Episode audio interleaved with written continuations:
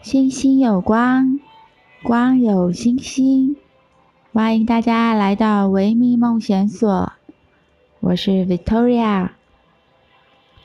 今天我们将进行“星星可以决定你的职业”这个单元当中有关于空少的星盘重点解析。但首先，我们先来介绍有关于月亮这一颗星。来，大家带大家进入基本的关于我们的内在层面的认识。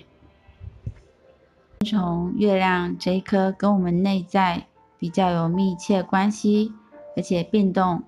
移动也很快速的月亮这一颗星，来先做稍微简略的说明。因为月亮它本身是一个不会发光的。但是它却用它发光发亮的光芒反射了阳光，所以月亮也代表我们的潜意识。同时，月亮也是一个变动性强以及被动性的和接受性的，所以我们可以说它是属于一个内在的灵魂层面相关的星体。如同刚才我前面有提到的“反射”这个名词，所以月亮的关键字是“反射”。只要提到反射，就会有对应的点和面向，那就会跟光和角度有所关联。我们可以把它想象成一面镜子，而如果我们把它带入为我们现实生活当中的情境。就可以把它区分为我们自己与我们自己内在的相处模式，以及我们本身与外在外界的人事物相处的各种情境角色之间的一种互通交流的表现模式。相对于太阳外显性的光芒，月亮则是象征着我们自己的内在自我。或者，我们也可以把它说成是一种印记。那并不是属于一种我们对于自己能够有意识，或者是说能够有清晰、清楚的感觉、觉察。它反而是一种存在于我们内在直觉本能的一种无意识的，或者是直觉的反应以及显露。也因为月亮代表我们吸收了过去的经验，而成为烙印在我们心灵当中的印记，所以我们的个性和我们的习性、习气都很自然的建立在这样的一种基础轮廓之下，而自然而然产生的互动模式。这也跟过去这样的一种。存在的运作模式有关系和相关联，包含我们早期的家庭环境、我们的幼年、童年、我们的母亲，甚至我们也可以追溯到我们的前世记忆，也因此代表了我们会很自然而然的被我们自己过去的无意识根源所掌控，而通常记忆体、记忆层面会善于抓住我们过去所经历比较负面的这个区块，会被特别的凸显出来。例如焦虑、恐惧、没有安全感，以及梦的意识等等。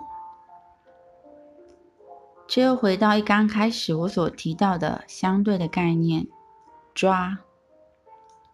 我们会被过去的无意识的心灵烙痕、烙印抓住，而且制约着。但是同时，我们也是因为抓着、抓住，也就是说，我们大都带着过去，依赖着过往的生活模式以及经验、情绪的累积。反应的模式而生活生存，这是一种非常自然的一种状态。当然，除了心理现象比较容易外显的，可以被我们的肉眼所看见的，就例如，当我们的情绪或者是我们的心情有所波动的时候，有些人习惯会透过吃、喝或者是购物、采买来达到一种心情、情绪的宣泄，但是那是一种自发性的模式和心理现象所产生的互补。很多人在他紧张或者是压力大的时候，他就会透过这样子的一种动作，来达到暂时心理性的被满足。例如吃东西的饱足感，一种透过咀嚼和吞咽，和进到我们的胃，然后我们的胃被充满、被饱足、被饱满。